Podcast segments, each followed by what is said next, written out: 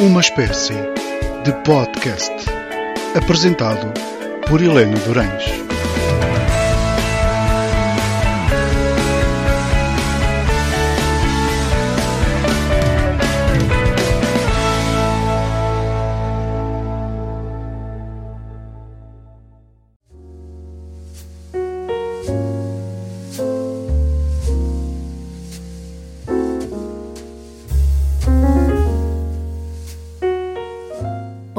Noite, bem-vindos a mais um episódio de Uma Espécie de Podcast.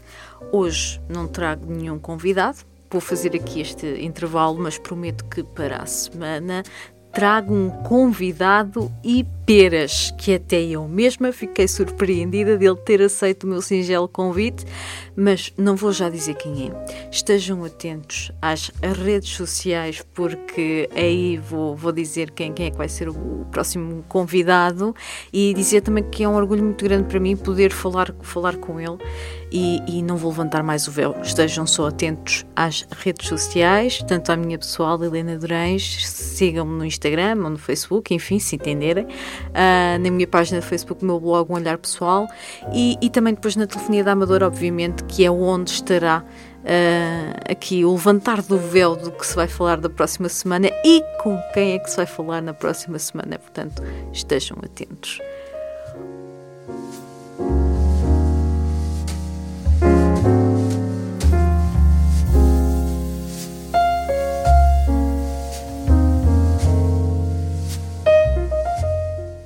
Hoje resolvi uh, regressar um bocadinho ao meu blog, porque também já há algum tempo que não falava um bocadinho sobre os textos que tenho andado a escrever.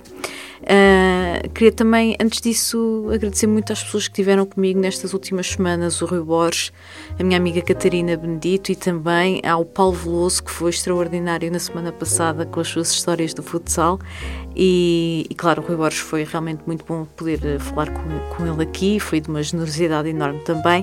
E a minha amiga Catarina, que partilhou aqui algumas histórias bastante engraçadas e que são importantes para me enriquecer também como pessoa. E é quase uma irmã, uma, uma irmã para mim. uh, mas obrigada por, por me terem acompanhado. E hoje então vou regressar aos textos do meu blog, vou trazer um texto um texto ficcionado, mas que representa também algumas coisas que todos nós sentimos e que tenho sentido nos últimos dias, últimos dias não, nos últimos meses mais particularmente. Um, foi um texto que eu escrevi em abril e foi mesmo no dia, no dia 25 de abril uh, e, e, é um texto ficcionado que, onde eu tento trabalhar alguns dos meus sentimentos mais difíceis de de lidar eh, e eu creio que sejam também difíceis de lidar para quem, para quem os sente, não sou só eu com certeza, e a escrita é sempre uma boa maneira de o fazer. Hoje, uh, além de trazer aqui este texto no meu blog que podem ler, uh, que está no blog um olhar pessoal blogspot.com, portanto vejam e, e, sigam se tiverem interesse na, na minha escrita. Um, e, e, queria também dizer que hoje vou, vou regressar aos livros, porque não, não, não o tenho feito, não é? Tenho tido os meus convidados e não tenho feito, e hoje vou, vou regressar à, à, minha rubrica habitual dos livros. E, e, pronto, vamos lá então falar, dizer que o título deste texto, que vocês, como já disse, podem ler no meu blog, olharpessoal.blogspot.com, digo outra vez, sempre para fazer publicidade. um dos, o texto que vou trazer aqui tem por título Suspiro. Estou no meio de papéis velhos, sentada no chão da sala, tento perceber o que raio quero fazer a tudo aquilo que está à minha volta. Sei que devia deitar tudo fora, afinal de contas, para que quero manter trabalhos e cadernos velhos. Suspiro. Desfazer-me de tudo isto implica ter de ver se não há nada de importante aqui no meio, e para ser sincera, estou cansada. Encosto-me à parede do corredor e ouço como a chuva cai lá fora. O tempo está demasiado doentio um calor abrasador acompanhado por nuvens pesadas que, quando bem entendem, decidem descarregar toda a água que têm. Sinto-me cansada de não me sentir bem. É no mínimo curioso como consigo ter duas faces distintas e eu sei como faço bem. Há demasiado tempo que é assim. No fundo, creio que já me habituei a mascarar a minha tristeza. Finjo um sorriso, enxugo as lágrimas, rapidamente, dissimulador que trago no peito. Às vezes consigo fazê-lo por horas a fio e nunca ninguém se apercebe.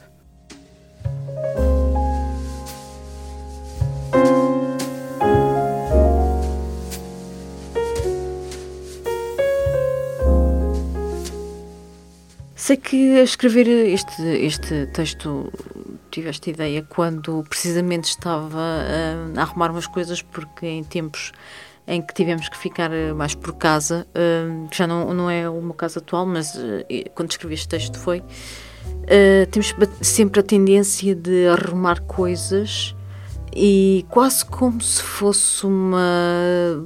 como se funcionasse de duas maneiras. Primeiro, arrumar coisas para mim é um sentido de organização que, que, que até me faz bem porque me distrai muito e me ocupa-me como são coisas mecânicas, quando tudo é mecânico, uh, no meu caso, ocupa-me realmente o, o, pensamento. E, portanto, arrumar coisas para mim tem sentido e depois tem quase um sentido metafórico, como se quando não se consegue arrumar aquilo que se passa uh, dentro de nós e dentro da nossa vida uh, vamos arrumar o que está cá fora, porque isso pelo menos conseguimos fazer. E eu sou um bocado assim, quando não consigo arrumar as coisas que tenho, uh, que tenho dentro de mim, depois gosto muito de arrumar cá fora, como se isso fosse hum, uma forma de, de, sentido de organização que eu não tenho para comigo mesma, mas que consigo expressar e materializar com coisas que faço cá fora. E, estava precisamente numa altura em que uh, tinha ideia de, de, arrumar, e só que às vezes o caos em que vivemos internamente é tão grande que nem sequer esse, esse gesto de, de arrumar cá fora é, ajuda-nos nesse sentido. Tanto que realmente eu depois não consegui arrumar grande coisa e, e pronto, e, e, acabei por, por não, não mexer muito nas coisas que tinha que ver para, para escolher se estava fora ou não. Uh, foi uma altura meio, meio estranha, mas há sempre alturas na vida em que as coisas uh, são assim, quando não nos conseguimos concentrar em coisas em que habitualmente nos concentrávamos. Acho que também é um sinal de que se calhar estamos a precisar de um tempo que nunca pensámos que iríamos precisar. Um, e lá está a maneira melhor que eu encontrei para tentar. Um, expressar um, um pouco tudo isto foi, foi, foi através de, deste texto.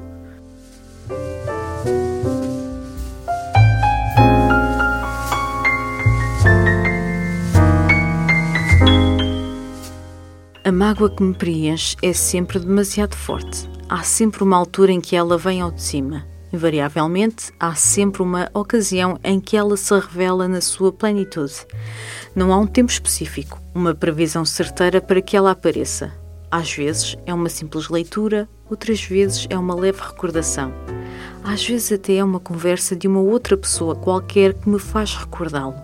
E aí as emoções estão todas à flor da pele. Como é que ele estará? Gostava tanto de saber. Talvez dessa forma pudesse atenuar o aperto que trago no peito. Talvez pudesse voltar a sentir a harmonia que perdi, nem que fosse por um breve e pequeno momento. Suspiro novamente. Aqui estão as lágrimas. As noites são sempre difíceis, talvez pela sua calma, pelo silêncio, pela sua escuridão. A ausência do movimento e da luz transporta-me sempre para aquele tempo, aquele tempo onde o entusiasmo era latente. Apenas o facto de o meu coração bater era motivo de contentamento, de expectativa e tu, sempre com a tua alegria, a tua simplicidade, a tua intensidade, foste como um poema que me envolveu nas suas belas palavras, dando-me sentido. No fim de contas, tu eras o único que sabias o que querias, verdadeiramente, e apenas fizeste o que pensaste ser suficiente para o ter. Eu não, escondi a minha sensibilidade, fechei-a a sete chaves e pensei que conseguia ser diferente. É meio estranho isso, não é? Pensar que aquilo que somos nos impede de fazer aquilo que nos faz sentir bem, como se aquilo que somos fosse o principal travão a sentir essa vida. Seremos nós capazes de ser a morte? Eu serei a morte em vida? Que fardo, não?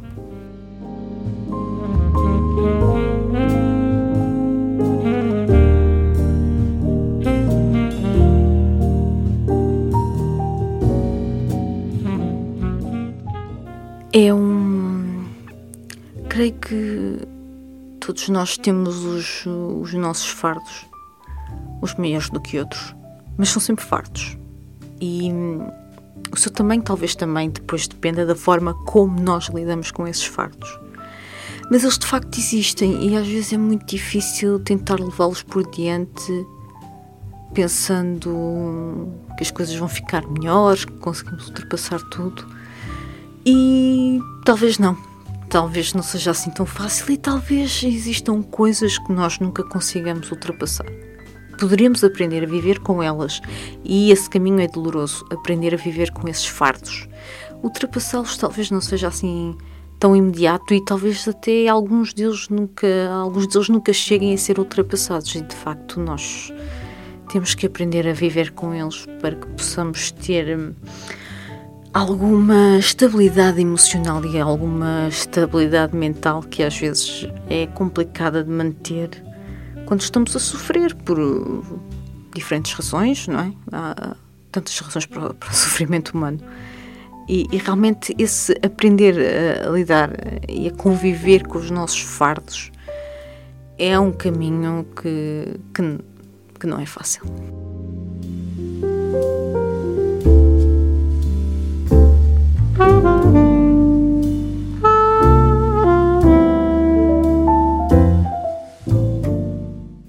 Tens de ser forte, é o que todos me dizem. Mas e se eu já não quiser ser forte? Por que é que eu tenho de ser forte? Haverá mal no mundo se só por uma vez, se por uma única vez, eu preciso que alguém seja forte por mim? Será assim tão descabido pedir uma coisa dessas? Que pelo menos uma vez na vida alguém seja forte por mim? Deus sabe como gostaria que assim fosse. Seria um verdadeiro presente poder demonstrar como sou uma pessoa fraca para que alguém me segurasse no seu regaço e me dissesse que tudo vai correr bem e que nunca mais estarei sozinha a enfrentar o mundo. A enfrentar-te. Abro os olhos e reparo nos pequenos brincos que estão na prateleira da estante que acabei de esvaziar. Pego neles e detenho a minha atenção naquelas argolas que seguram os corações pequeninos não consigo evitar as lágrimas que caem em catadupa. Meu Deus, como é possível que tudo se tenha desfeito ao longo dos anos? Todas as minhas ilusões, os meus sonhos, tudo aquilo que imaginava enquanto corria pelos campos verdes, ao mesmo tempo que o aroma que, o aroma que emanava das árvores me preenchia os sentidos. Era tudo tão diferente, era tudo novo e entusiasmante. Desde pequena que sempre acreditei que o melhor ainda estava para vir. Como é que tudo morre conforme crescemos. Não tenho quase nada. Pouco mais tenho do que quando era miúda. Dava o pouco que tenho para que pudesse voltar a sentir-me assim, cheia de vida, como se nada me pudesse deter na minha alegria e doçura infinitas. Coloco a minha mão no peito e tento acalmar a minha respiração. Como eu gostava de nascer de novo sem esta dor que me consome por dentro.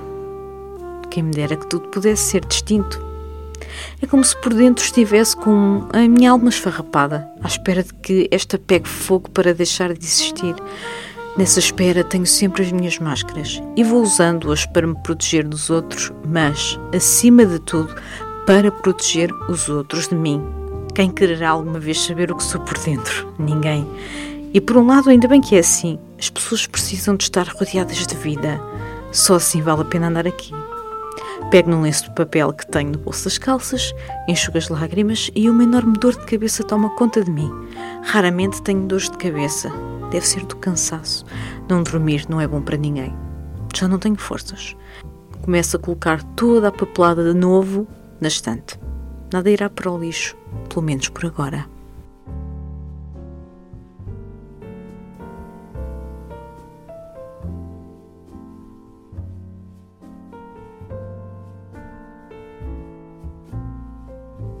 Acho que há pouco mais que consigo dizer sobre, sobre este, este texto, mas hum, realmente é importante podermos extravasar uh, às vezes coisas que nos passam pelo pensamento. E a escrita pode ser uma forma de o fazer, como é, são outras formas, não é? Há pessoas que fazem uma atividade física, há pessoas que cantam, há pessoas que tocam. E realmente escrever é importante quando temos que deitar cá para fora coisas que estão aqui, num turbilhão de emoções. E, e é bom poder também, principalmente, deitar cá para fora. Por acaso, quando escrevo este tipo de coisa, não fico à espera que as pessoas se identifiquem com isso. É, é realmente um, uma catarse, quase. Uh, na altura foi. E, e apenas dizer isso que realmente aí está um bom tema para um próximo texto, aquilo que eu acabei de dizer há pouco. Lidar com os nossos fardos, uh, com aqueles que não, vão, não conseguimos ultrapassar, é talvez um dos grandes desafios que, que temos uh, na nossa vida.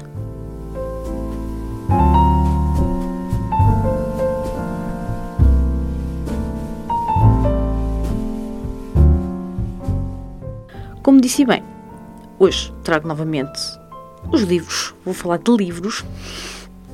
E então escolhi para o livro que tenho na estante e que já li, escolhi O Banqueiro Anarquista de Fernando Pessoa. Ora bem, eu lembro-me que uh, comprei este livro principalmente e só e apenas só pelo título, porque eu achei o título maravilhoso.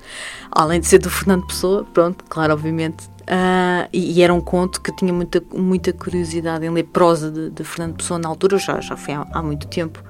E quando vi o título Banqueiro Anarquista, eu achei o máximo. Eu disse, não há nada que possa ser mais contraditório num só título.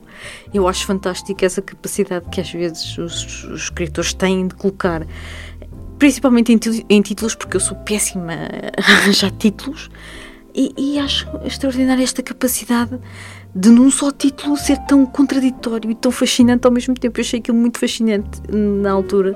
Uh, então comprei logo o livro e, e li o passado pouco tempo. Este não ficou na estante ali a fervilhar. Ah, porque realmente tinha muita curiosidade. Dizer só que o Banqueiro Anarquista, eu tenho, a edição que eu tenho é a sétima edição da editora Antígona e é de 2010. Originalmente, este conto foi publicado em 1922 e é o único conto que Fernando Pessoa conseguiu publicar em vida. E hum, este foi publicado no número 1 da revista Contemporânea.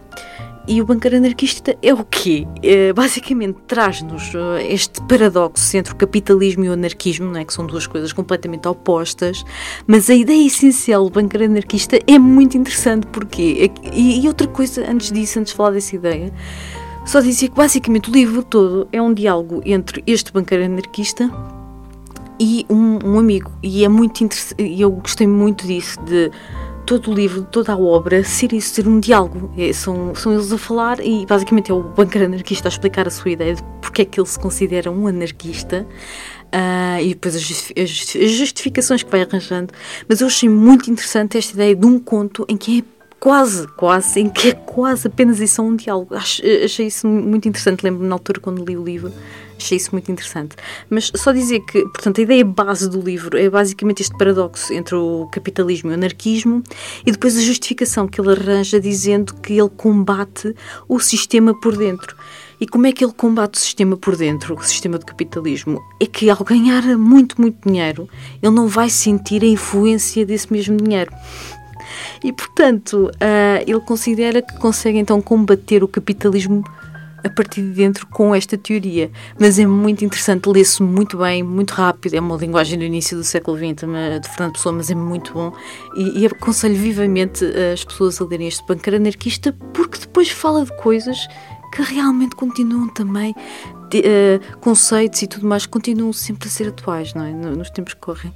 E olha, se não têm, não, não têm assim ideias para um novo livro, uh, leiam, leiam o Banqueiro Anarquista de Fernando Pessoa, que vão adorar.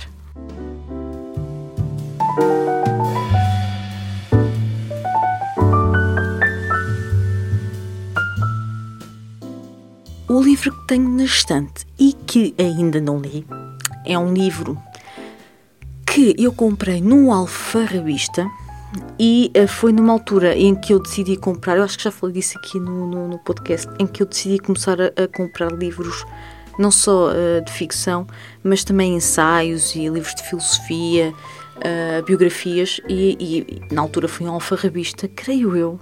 Agora não sei se foi numa feira do livro ou se foi mesmo numa loja, já não me lembro. Se calhar foi numa feira do livro, mas foi no alfarrabista com certeza. Porquê?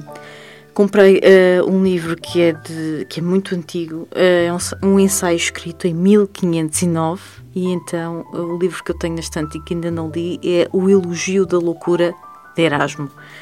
O livro, como já disse, foi escrito então em 1509. A edição que eu tenho é de Guimarães Editores de 1951. Portanto, estão a ver, só mesmo no alfarrabista.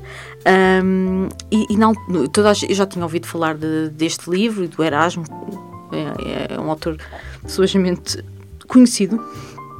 E, e, fiquei com, com interesse em ler este Elogio da Loucura. Lembro-me na altura estava lá no Alfarrabista a viajar na maionese, como às vezes faço, e, e, pronto, e comprei, e comprei este livro. Uh, Erasmo de Roterdão é considerado um dos maiores nomes do Renascimento. Dizer que este ensaio uh, foi um dos catalisadores da reforma protestante e aqui uh, trabalha-se muito e versa muito sobre a, o livro versa muito sobre a natureza do ser humano da época. O que eu vi, uh, que vos possa dizer, como eu ainda não li o livro, não vos posso dizer isso, mas aquilo que eu li um, quando estava a procurar aqui algumas informações sobre o livro, é que o que é fascinante neste elogio da loucura é que não muda muito esta natureza do ser humano da, época, não é? De 1509, não muda muito para aquilo que é agora. E consegue-se identificar os mesmos sinais de irracionalidade, loucura, uh, que o Erasmo satiriza neste elogio da loucura. Portanto, uh, acho que todos nós temos um bocadinho de irracionalidade e, e, creio que seja um livro muito interessante para, para ler e com certeza que está, estará aí na calha para, para eu começar, começar a ler, muito embora agora estou a terminar um e já sei o que é que vou ler a seguir, mas o, o Elogio da Loucura realmente é um livro que eu, que eu tenho muita curiosidade em, em ler, até porque gosto muito também de, de perceber um bocadinho como é, que, como é que é o ser humano e como é que nós conseguimos identificar as suas características e ver como há coisas que se mantêm ao longo da humanidade, não é? E eu creio que a irracionalidade é, é, é uma coisa delas. Uh, portanto, fica aqui a minha sugestão. Não sei se já leram. Uh, se não leram, olha, aproveitem se lerem primeiro do que eu, depois digam o que é que acharam do elogio da loucura de Erasmo.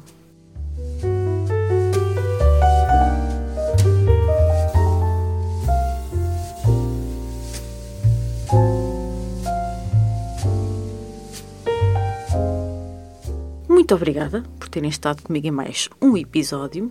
Novamente, eu a solo. uh, estejam atentos então para a semana. Uh, tragam aqui um convidado muito especial. E até lá, queria-vos agradecer muito por continuarem comigo e por continuarem a ouvir este podcast. Se tiverem sugestões, não se esqueçam, podem enviá-las para a telefonia da Amadora através das suas redes sociais ou do seu, do seu e-mail, ou então podem me contactar diretamente. Helena, Helena Durães facilmente encontram tanto no Facebook como no Instagram. Um, e, e, obrigado por, por, estarem comigo e espero então que estejam comigo na próxima semana. Estejam atentos às redes sociais ao que vai ser anunciado para a próxima semana. E, e até lá, uh, espero que continuem a ter uma ótima noite. Uma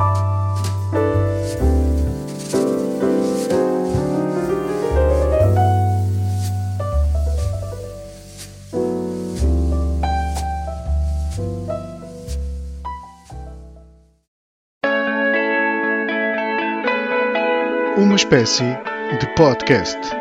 À segunda-feira pelas 21h10, com repetição à quinta-feira pelas 23 horas. Apresentado por Helena Durães.